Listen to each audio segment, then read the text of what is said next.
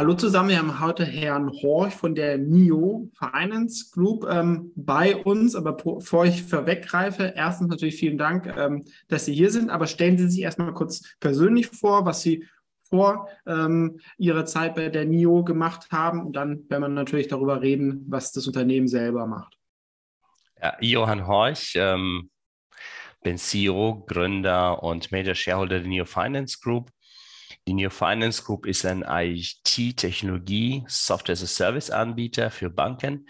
Was habe ich davor gemacht? Klassische Ausbildung BWL, VWL studiert, mhm. dann als Händler, Analyst gearbeitet, ähm, eine Firma aufgebaut, äh, kurz vom Börsengang, Exit gemacht und dann festgestellt, dass ähm, das Thema Geldanlage, wie ich das gerne hätte, so nicht funktioniert für mich persönlich. Habe dann eine Firma gegründet, die sich mit dem Thema IT beschäftigt hat. Also wie kann man softwaretechnisch Anlageformen modellieren? Und daraus entstand ein Startup. Aus dem Startup entstand dann ein börsengelistetes Unternehmen. Und hier sind wir wieder. Mhm. Ähm, was macht denn NIO ähm, genau? Ja, jetzt haben wir schon so ein paar Sachen wahrscheinlich Richtung ähm, Finance, äh, Software, ähm, aber die Unter Firma ist ja nicht, nicht so riesig und hat verschiedene äh, Themen, sonst geben Sie mal einen Überblick über die verschiedenen ähm, Bereiche, was das Unternehmen aktuell heute macht. Wir bieten Softwarelösungen an für Wertpapierberater, Vermögensverwalter, Asset Manager, damit diese mit unseren Softwarelösungen Kunden beraten können, mhm. Portfolio managen können ähm, und das ganze Thema Geldanlage ähm, abdecken können. Also klassischerweise, Sie gehen in eine Privatbank, in eine Volksbank, in eine Sparkasse und wollen 100.000 Euro anlegen. Mhm. Vor Ihnen sitzt ein Mitarbeiter, der stellt Fragen, der führt Sie durch bestimmte Masken, Entscheidungsprozesse, der gibt Ihnen irgendwelche Handout. Ähm, am Ende sagen Sie, ja, das passt, das gefällt mir, das machen wir so. Dann wird geordert. Sie kriegen dann irgendwann mal quartalsweise Berichte, Vermögensberichte ähm, und das ganze Thema Software drumherum, das ist von uns.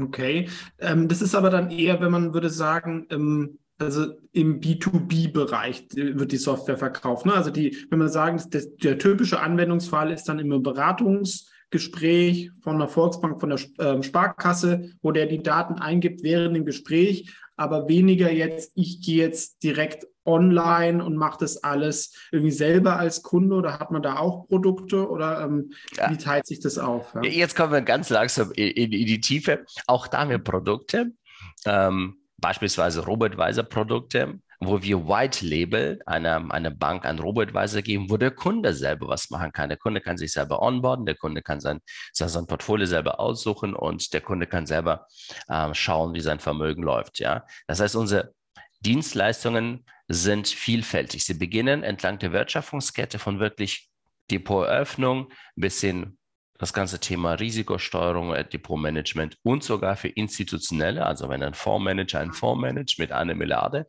dann mhm. hat er tatsächlich keinen Endkundenkontakt, ja, aber er managt einen Fonds. Das heißt, wie Sie sagen, wir machen das ganze Thema B2B, ja, und Teile davon B2B2C, also geben also Endkundenlösungen einer Bank, damit sie das mit ihren Kunden macht. Wir selber haben gar keine Interaktion zum Endkunden selber und haben keine Endkundenlösungen, wo der Endkunde mit uns was macht.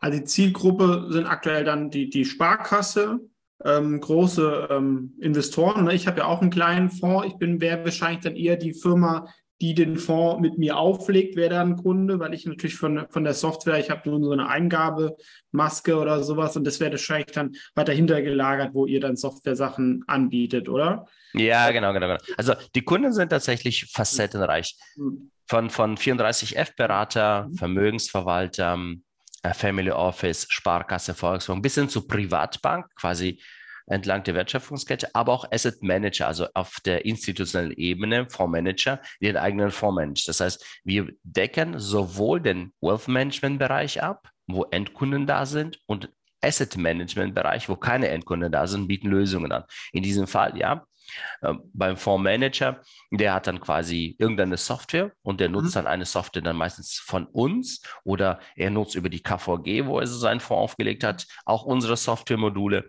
managt seinen Fonds darüber, ordert den Fonds darüber, macht Risikosteuerung. Ähm, alles das Thema Wertpapiergeschäft, da sind wir entlang der Wertschöpfungskette dabei.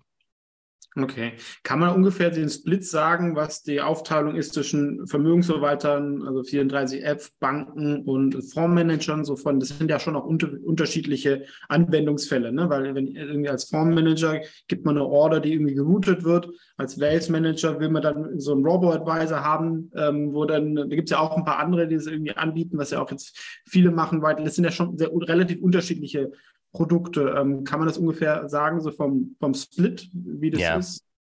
Wenn man der Split ist, äh, der orientiert sich tatsächlich in der Nähe des Total Addressable Markets. Mhm. Wenn man den kompletten Markt für Total, äh, für Asset Management nimmt in Europa, dann sind ungefähr ein Drittel Wealth Management Themen und zwei Drittel Asset Management. Und ungefähr so ist auch der Split unserer Verteilung der Kunden oder Umsätze, weil einfach durch die Marktgröße die Asset Manager größer sind. Ja? Mhm. Es gibt zwar weniger davon, aber von dem Volumen sind sie halt einfach mhm. dreimal so groß wie Wealth Management. Ja?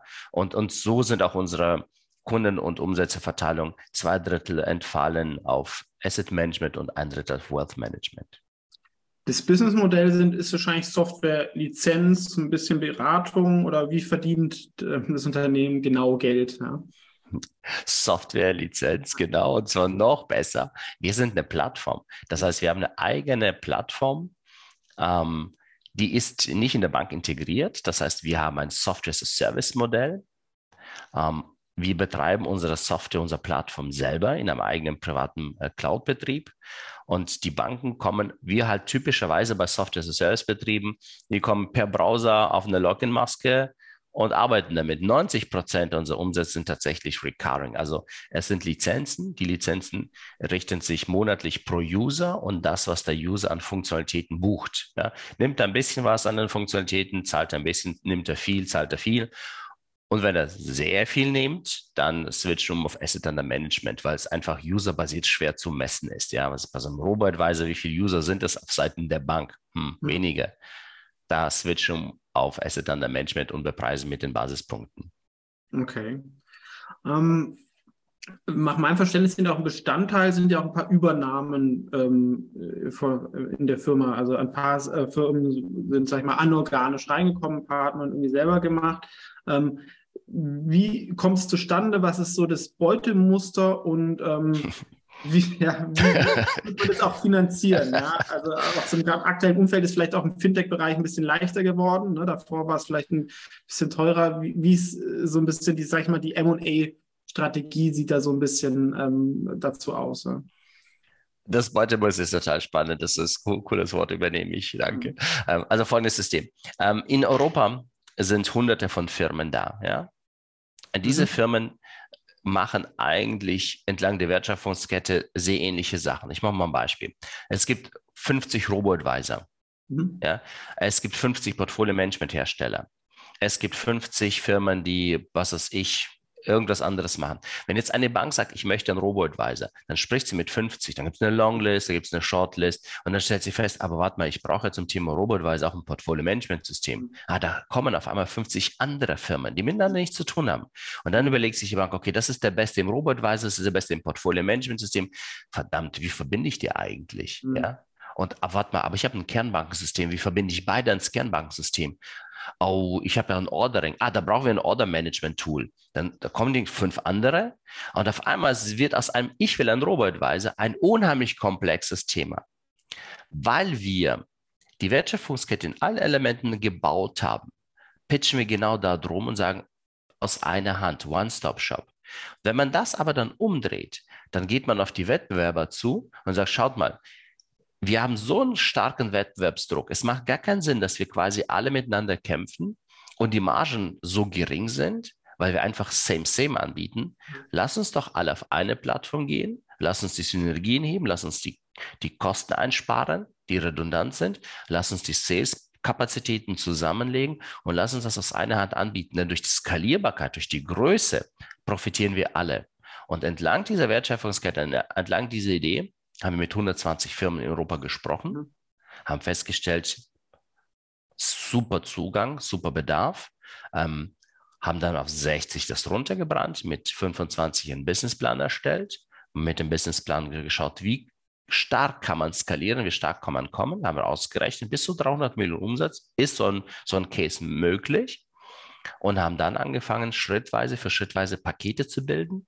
Ähm, die ersten zwei Firmen kommen zum Asset Management, damit wir den Gesamtmarkt covern. Und jetzt kommen die nächsten Firmen, die dann quasi ähm, in diese Wertschöpfungskette dazukommen. Und wir gehen davon aus, dass wir in den nächsten fünf bis zehn Jahren diese Roll-up-Strategie, wir nennen das Roll-up, ja, in Europa ähm, exekutieren. Und wir sprechen dann mit Investoren, wie kann man so einen Case finanzieren? Es sind diverse Möglichkeiten, Fremdfinanzierung, Eigenkapital, Wandler, also ist, äh, ja, und ähm, man kann mit, mit, eigenen Aktien bezahlen. Also alles ist möglich und wir diskutieren, wie kann man das machen. Den ersten Schritt sind wir gegangen, die Umsätze verdreifacht. Jetzt steht der nächste Schritt an über den ich jetzt nicht reden darf, weil Insider-Informationen preisgegeben werden würden.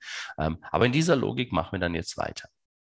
War das vielleicht dann auch ein bisschen eine Motivation für einen Börsengang, weil die Firma ist ja nicht so riesig, ja, und, gerade, sage ich mal, wenn man was Technologisches macht, ähm, äh, sag mal, wenn man was, was nicht ganz so einfach zu verstehen ist, tut man sich aus kleiner Nebenwert im, auf dem deutschen Aktienmarkt ja auch nicht äh, so leicht, ähm, dass man dann auch sagt, man hat auch eine Alternative ähm, bei, bei Zukäufen, dass man halt da auch noch eine, eine dritte, eine einfache Möglichkeit hat. Ne? Weil es gibt wahrscheinlich ja, ich also kenne selber die Szene, so viele ganz kleine so Softwarebuden, die irgendwie ja. einen kleinen Use Case machen. Ne? Ja. Ich, jetzt ist so Vertical Software, äh, die wachsen auch auch jetzt nicht groß oder okay, ne? aber die, ähm, wenn man die irgendwie günstig zusammenkauft, Constellation Software hat das ja im ganz Großen gemacht, in allen Branchen ist da äh, sicherlich was und oft wollen die ja dann auch vielleicht noch beteiligt werden.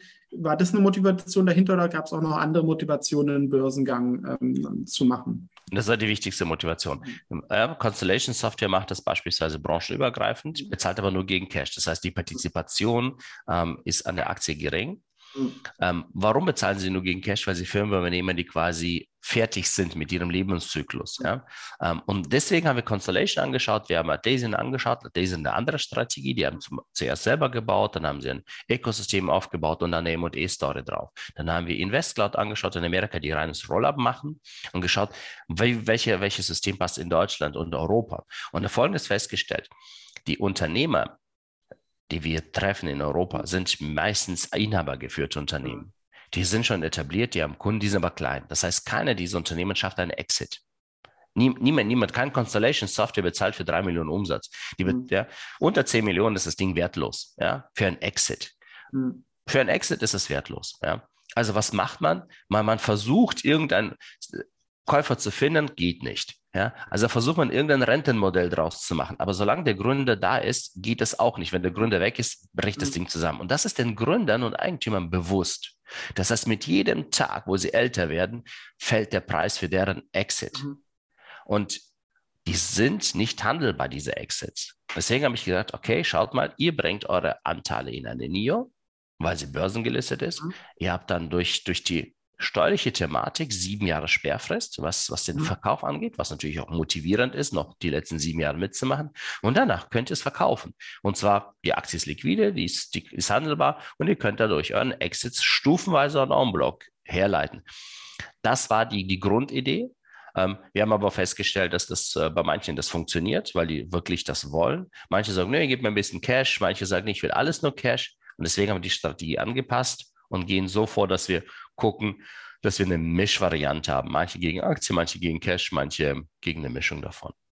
Okay, nee, ist verstanden. Das glaube ich auch, ist ja immer auch spannend, wer ist die Konkurrenz dann beim Kauf? Ne? Also wenn man sagt, Softwarefirmen für Private Equity ist das zu klein, ja. für einen eigenen Börsengang ist es zu klein. Ja. Ne? Glück hat, verkauft vielleicht mal irgendwie ein Konkurrent oder sowas. Ne? Ja. Aber klar, das sind nicht so viele Leute, die sowas dann ähm, kaufen wollen. Oft ist es natürlich jetzt auch nicht die allerneueste Software, ja. die irgendwie vor drei Jahren entwickelt worden ist, sondern Sachen, die Finanzbranche ja auch eher konservativ, die seit 10, 15 Jahren da irgendwie laufen zu guten Margen, aber halt auf kleinem Niveau. Ne? Das ist sicherlich, glaube ich, gerade wenn man da vielleicht noch ein bisschen Shared Services machen kann, ne? dass man so ein so paar ähm, Sachen abnehmen kann, ähm, vielleicht ein bisschen Best Practices. Äh, können Sie da irgendwie Beispiele, wie man vielleicht auch operativ dann ein bisschen irgendwas verbessert, weil wenn man irgendwie zehn Prozent Kosten sparen kann und zehn Prozent Umsatz, dann schauen die Margen ja dann auch gleich äh, da irgendwo anders aus, ne? gerade im Vertrieb oder sowas, wenn man eine Lösung hat,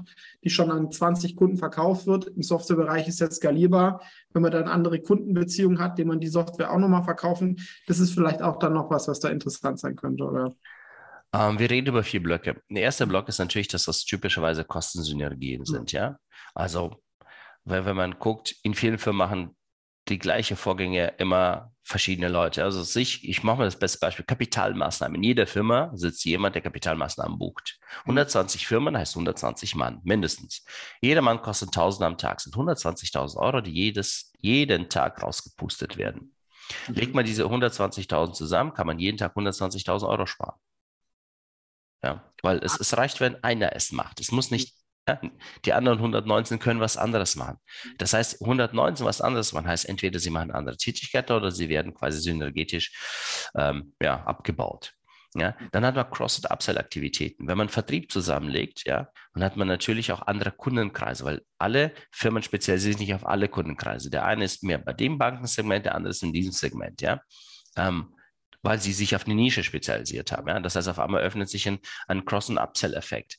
Ähm, dann hat man natürlich auch, auch ähm, Synergien in der Weiterentwicklung. Ja, man kann natürlich Entwicklungsstraßen zusammenlegen. Wenn die Entwicklerteam größer werden, kann man auch andere Lösungen anbieten, ja, weil normalerweise zerreißen sich ja die Firmen, weil sie einfach die Kapazität nicht haben. Und auf, wenn man diese äh, Themen kombiniert, Cross-Upsell, Kostensynergien, Upscaling, ja, dann kommt man natürlich zu einer vernünftigen Neustrukturierung der Margen. Und natürlich durch die Größe, und wir haben rausgerechnet, ab 25 Millionen Umsatz bis 300, das ist so die, diese, dieser Bereich, wo die Margen überproportional steigen. Das heißt, das Ziel ist immer, zuerst auf die 25 Millionen zu kommen und dann auf 300 zu gehen, weil dann überproportional man davon partizipiert. Gut, da ist man noch ein bisschen äh, äh, ein Stück weit weg. Ähm, und das ist natürlich auch eine große operative Aufgabe. Ne? Also ich meine, bei Constellation Software hat es zum Beispiel sehr, sehr gut funktioniert, wobei mir, man hat ja auch irgendwie viele Negativbeispiele, wenn ich Sachen zusammenkaufe. Ähm, dann, wie ich das dann irgendwie schaffe, A, auf eine gemeinsame Kultur oder dass die Firmen dann halt auch irgendwie weitergehen oder sie haben es gesagt, ne, der Gründer will dann irgendwo raus, das ist vielleicht eine 10, 15 Mann Firma und wenn der dann irgendwo fehlt, dann ähm, gehen noch irgendwie zwei Mitarbeiter so Sachen, wie, wie man das äh, irgendwie adressieren. Ne? Es sind zwei Themen. Das ist das, das Wichtigste ist, dass bei diesem PME-Prozess, Post-Merge Integration, die Leute integriert werden. Hm. Ja, weil äh, damit beginnt es ja, ja. Wenn die motiviert sind, dann schafft man alles. Wenn sie nicht motiviert sind, dann äh, funktioniert gar nichts. Ähm, deswegen haben wir Daniel Bernd geholt. Daniel, mein, mein CEO, Vorstandskollege, der hat beispielsweise Firmen geführt, mit tausend von Mann. Mhm. Post-Merge Integration gemacht in großen Themen. Gleichzeitig auch Startup aufgebaut, ja, wie ein Raisin von 0 bis 300, 400 Mann. Ja, auch dort Transaktionen, M&As gehabt. Ja. Das heißt, wir haben ein Netzwerk aufgebaut von Aufsichtsräten, Beiräten. Wenn man da reinschaut, da sind Leute dabei, die Leben lang das gemacht haben. Das heißt, das, was wir glauben, was essentiell ist, haben wir Personal besetzt, mit dem Team besetzt, dass wir das lösen können. Ja?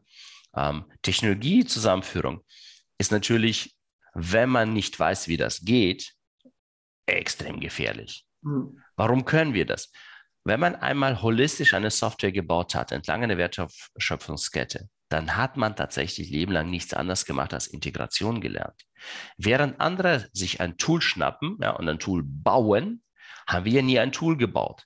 Wir haben quasi Tool aneinander gekettet mhm. in verschiedenen Märkten, in verschiedenen Kundenkreisen und immer vereinheitlich auf einen bestimmten Datenaustauschthema. Das heißt, was wir können, ist eigentlich Integration. Und für uns ist es total egal, ob wir das 81. Kernbankensystem integrieren oder eine Wettbewerbslösung. Es ist von Integration genau das Gleiche. Das heißt, die Fähigkeiten, die wir haben, ist Integration entlang einer Wertschöpfungskette. Und da sind wir in Europa alleine. Und das ist der Vorteil. Okay, also das ist auch, sage ich mal, ein technischer Vorteil ja. gegenüber Konkurrenten, dass man sagt, man ist sehr, sehr stark in der Integration von ja. Softwarelösungen, ähm, hat weniger, vielleicht macht weniger Entwicklung, sondern ist da ein bisschen undogmatischer. Ne? Aber man hat ja, ja noch eigene Entwickler, nehme ich an, die das dann irgendwie managen oder Projekt oder wie funktioniert das? Oder sind die Leute da in den Firmen? Nee, also wir haben natürlich auch eigene Entwickler, die wir haben ja auch Software-Lösungen, die wir selber gebaut haben, ja, ganz viele Lösungen. Jetzt geht es darum, mit dieser Technik diese Lösung zu skalieren. Und skalieren heißt nicht unbedingt, dass wir das Gebaute, das wir momentan haben, behalten, sondern wenn wir feststellen, dass wir einen Wettbewerber andocken, der eine bessere Lösung, besseres Onboarding, ja, dann nehmen wir das, ja. Das heißt, es geht darum, wie kann man ein Ökosystem aufbauen, das quasi aus Kundensicht aus einer Hand kommt drunter natürlich aus verschiedenen Bestandteilen da ist, damit, damit es quasi als ein Ökosystem, ein One-Stop-Shop funktioniert. Ja, das ist ja ungefähr wie, wie so, so Automanufaktur Volkswagen. Ja. Da sind, ja, der VW-Konzern, was hat der Lupe mit dem Bugatti zu tun? Ja, sehr viel. Ja.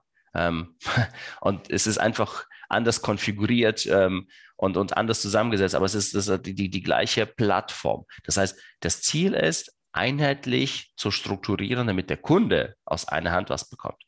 Mhm. Können Sie ein paar Kundennamen nennen, die äh, verschiedene Lösungen da irgendwie nutzen? So, sei das zum Beispiel im Wellstech-Bereich, wo ich ein bisschen irgendwo näher dran bin?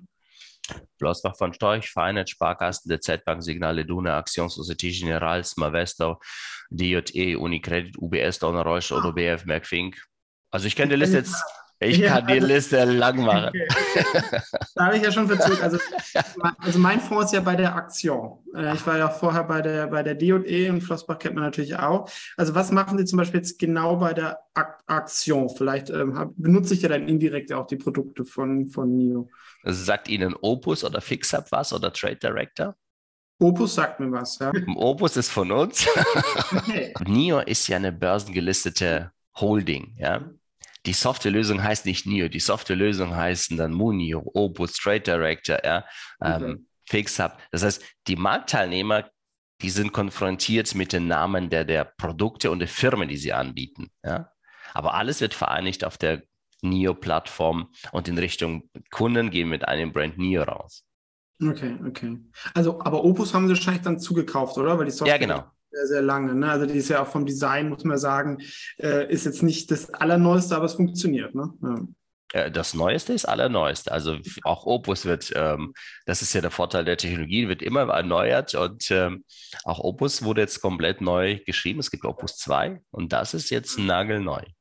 Naja, ich sag nur, ist auch schon ein paar Jahre her. Okay. Nee, das ist ja schon mal, wenn man Bezug hat. Okay, spannend. Und aber das zweite ist, wenn ich sage, das ganze Thema ähm, Geldanlage und Robotweisung finde ich ja auch interessant, wie man, also mein Anspruch ist ja auch, warum ich den YouTube-Kanal und auch den besonderen Fonds irgendwo habe, ist das Problem Geldanlage einfacher zu machen für mehr Menschen. Ja? Ähm, und das natürlich auch, wenn man langfristiger denkt, irgendwann könnte man mal sagen, man geht Richtung Robot-Advising oder solche Themen. Das macht ihr auch. Gibt es einen Robot-Advisor, den ihr nennen könnt, äh, wo ihr die Software ähm, von, von euch ist. Natürlich, ja, natürlich. Also sorry, also wenn ich jetzt jetzt, also ich, ich nenne nicht nur einen Robotweiser, ich nehme den besten, den marktbesten Robotweiser, den, der, der ist von uns, ja, also Smavesto. Mhm. Smavesto ist ein Robotweiser, der ist von der Sparkasse Bremen, ja, mhm. eine eigenständige Vermögensverwaltung, digital aufgebaut. Und die Technologie kommt von uns. Ähm, das heißt, wir liefern White Label was raus, da steht nicht Niora drauf mhm. oder, oder irgendwas anderes, sondern da steht Smavesta, aber die Technologie, Onboarding-Prozess, das Thema Portfolio-Management-System, ähm, Auswahlkriterien, das kommt von uns. Ähm, und Smavesta bringt dann die Vermögensverwalter ihre eigene Anlageexpertise. Ja, in dem Fall haben sie einen ähm, AI-Rechenkern angedockt von Get Capital. Und das heißt, die Kombination ist, Get Capital hat Rechenkern, Smavesta kommt mit einer Lizenz- und Vermögensverwaltungsexpertise, wie kommt mit IT und dadurch wird ein rundes Paket und wenn man die Performance anschaut von Smavesta, ähm, ich bin seit Tag 1 dabei, bin ich glaube 70, 80 Prozent plus und wenn man den Chart anschaut, dann sieht man die ganzen Krise nicht, weil anscheinend ist so, dass deren Artificial AI-Rechenkern mhm. super funktioniert. Wir kommen mit unserer IT unendlich skalierbar und wir wachsen mit 8% Asset Management monatlich. Und da kriegt ihr auch was, was auf die Assets bezogen sind bei der Software, oder? Also da hat man natürlich auch einen gewissen Inflationsschutz. In diesem Jahr nicht, ne? aber langfristig ist es natürlich dann auch interessant. Ne? Da bei Preisen Assets Under Management, ja. Okay. Wie schaut denn die langfristige Vision von äh, New aus? Das kam ja schon so ein bisschen durch, aber wenn wir sagen, wo will man irgendwie in fünf oder zehn Jahren ähm, stehen? Also in Europa ist momentan so, dass der Markt fragmentiert ist. Mhm. Es gibt keine Plattform, die wie in Amerika zum Beispiel oder in Asien oder in anderen Teilen der Welt aus einer Hand was anbietet. Unser Ziel ist, einer der Top 5 Plattformen zu sein. Mhm. Es, der Markt ist so riesig, die Konsolidierung hat angefangen. Es werden sicherlich mehr als nur ein da sein. Ja? Wir gehen davon aus, dass es Platz für fünf da ist und wir wollen eins von diesen fünf sein. Wir wollen über 1000 Kunden haben und wir wollen natürlich in den nächsten zehn Jahren auf in Richtung 300 Millionen Umsatz gehen, weil es genau die Marke ist, ähm, bei der die Skalierbarkeit und die Synergien am meisten Sinn machen. Okay. Ich meine, die Finanzbranche hat ja auch kein einfaches Jahr gehabt, zumindest ähm, im, im Asset-Bereich ging es ja ähm, sehr, sehr stark runter.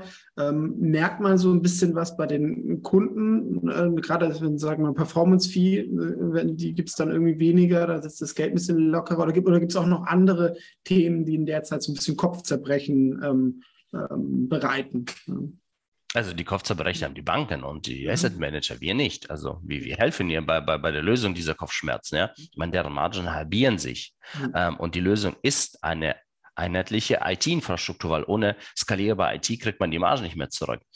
Ähm, deswegen ist das für uns ein, ein, ein gutes Spielfeld. Und ähm, die Asset, gerade der Bereich Asset Management, ist der Bereich, der im letzten Jahr bei uns am stärksten gewachsen ist. Ja? Mhm. Das heißt, wir merken, schon, dass gerade da, wo der Druck aufkommt, da natürlich auch am meisten Bedarf ist. Ja? Ähm, und deswegen ist es für uns ein gutes Spiel. Was wir merken, ist, ähm, dass natürlich die, die, naja, die geopolitische Situation einfach die, die Kunde nicht oder die Leads nicht dazu motiviert, sofort was zu machen. Ja? Äh, das ist schon so, dass man einfach auch Angst hat, was passiert, knallt irgendeine Bombe oder so, hm, dass da einfach ich sag mal so, man, man bedächtiger vorangeht, ja. Ähm, aber das Thema Digitalisierung bei Banken ist jetzt in den nächsten Jahren genau das, was, was die Banken beschäftigt. Denn nach der Corona-Krise hat sich der, ähm, die Situation, dass die Menschen, ähm, die, die Bedürfnislage hat sich dramatisch geändert. Das heißt, die Menschen wollen etwas von einer Bank sofort haben. Und die Bank kann das, was die User wollen, nicht liefern und nicht in dieser Zeit liefern, nicht zu diesen Kosten liefern. Und der Druck ist natürlich da jetzt diesen neuen Bedürfnissen schneller nachzukommen. Das können sie selber nicht mehr lösen. Ja? Man kann jetzt nicht fünf Jahre warten. Und eine Kostendruck kann man nicht doch mal über viele Jahre abbauen, die man schon alle abgebaut hat. Ja? Irgendwann ist es endlich. Und deswegen ist die Notwendigkeit einer Skalierung über Technologie da und nicht über 20 Partner, sondern über einen. Ja, und das ist bei den Banken jetzt durchgesickert. Wir brauchen einen, der für uns das löst und nicht 20. Und deswegen sind die ziemlich gut unterwegs. Okay. Gibt es denn, oder natürlich gibt es immer Konkurrenz, aber was wären Firmen, mit denen man sich vergleicht oder wenn man sagt, die machen was ähnliches, sei es national oder international, ähm, was, oder vielleicht Constellation wurde genannt als Vorbild, das ist natürlich ein ganz anderes äh, Vertical, ne? aber was wären Firmen, wenn man auch mit Investoren spricht, die müssen natürlich auch immer das einordnen, okay, wo passt man da rein? Was, was wären Namen, die man da irgendwie nennen könnte? Gar keine. Das ist es ja. In Europa gar keine. In Europa sind einfach, weil der Markt fragmentiert ist und jeder seine Nische gesucht hat, hat sich niemand gekümmert um eine Wertschöpfungskette. Alle Unternehmen in Europa sind bedacht, ihre Nische zu besetzen. Und die Nische ist, eigentlich ist es keine Nische, weil wir alle same, same machen, aber als Banking ist jetzt nicht sexy, ja. ähm, das, ist, ähm, das heißt, es gibt einzelne Versuche, dass zwei, drei Wettbewerber versuchen, sich zusammenzuschließen, ja. Es ist aber keine Wertschöpfungskette, mhm. ja. Es gibt PI-Fonds, die versuchen, zwei, drei Firmen zusammenzukaufen, es ist aber keine Wertschöpfungskette. Es sind ein bisschen Synergien, aber das ist jetzt nicht, nicht das ist, äh, der große Durchbruch. Unser Vorbild ist InvestCloud in Amerika. Fintech, 15 Jahre, komplette Markt aufgerollt, ja. Okay. Die Situation, die wir in Amerika vor 15 Jahren hatten, ist die Situation, die wir jetzt haben. Ja? Es hat einer das mutig gemacht ja? und ist jetzt dort mit 300 Millionen, 350 richtig groß. Von null in 15 Jahren. Das funktioniert. Constellation zeigt, wie man Firmen kauft. Atlassian zeigt, wie man iterativ Modelle switcht. Ja? Welche Modelle funktionieren? Ökosystem versus Integration. Am Ende haben sie sich für Integration entschieden statt Ökosystem. Nachdem wir das alles angeschaut haben, gehen wir genau diesen Weg. Mhm. Anorganisch zu wachsen mit kompletter, vollständiger, hundertprozentiger Integration. Okay, Investment Cloud ist aber, sind die an der Börse? Nee, die sind noch private, wollten kurz vor diesem Abschmieren der Tech-Werte durch ein Spec IPO an die Börse gehen mit einer zehnfachen Bewertung, also dann irgendwie drei, vier Milliarden Bewertung. Das hat leider nicht funktioniert und jetzt haben sie den Börsengang verschoben. Okay, aber gut, dann könnte man sich das nochmal anschauen. Ne? Also vielleicht auch nochmal kurz der Hinweis, Sie sind natürlich ähm, in der Aktie stärker investiert, daraus können sich natürlich Interessenskonflikte ergeben. Ich aktuell nicht, werde es mir aber nochmal näher anschauen. Das ist ja auch, wegen mache ich ja auch immer solche Videos ganz gerne, ja, weil ähm, A, habe ich was davon, auch die Leute, die äh, davon zuschauen. Deswegen, wir sind ja schon wieder relativ weit fortgeschritten in der Zeit. Habe ich noch eine letzte Frage für Sie, die wahrscheinlich ganz angenehm ist. Sie dürfen ja keine direkte Empfehlung geben, aber was wären für Sie Argumente für die Aktie. Wenn Sie jetzt sich mit ähm, Freunden oder Bekannten unterhalten, ja, keine Empfehlung, was Sie sagen, was ähm, würde Sie positiv stimmen oder was man sich anschauen sollte, wenn man sich für die Aktie interessiert? Wir invest Sie investieren in ein neues Technologiemodell. Dieses Technologiemodell ist neu und das ist langfristig. Mhm. Ähm, Google, Facebook waren Technologiemodelle, die neu waren. Wir sind genauso ein neues Technologiemodell. Das heißt, ähm, Skalierbarkeit im Banking, Skalierbarkeit über MOD, über Roll-up, über organisch und anorganisch, diese Kombination, die gibt es in Europa nicht. Am Ende ist es ein Markt, der der letzte Markt in Europa ist, der nicht konsolidiert ist. Wir haben alle Bäckereien konsolidiert, wir haben alle Apotheken konsolidiert, wir haben alle Einzelgeschäfte konsolidiert, wir haben Autos konsolidiert. Banken noch nicht. Und ich glaube, das ist das, was jetzt vorsteht. Wir sind der Einzige und der Erste, der es losmarschiert ist. Es kommen andere nach, aber als First Mover partizipiert man natürlich langfristig von denen, von dem Vorsprung, der, der als First Mover hat. Okay, dann vielen Dank für Ihre Zeit und ähm, ja, alles Gute und ich werde es mir noch mal anschauen und vielleicht kommt man ja irgendwann auch noch mal auf einem anderen Bereich für eine Zusammenarbeit, man weiß ja nie. So machen wir es. Vielen, vielen Dank. Danke. Tschüss. Ciao.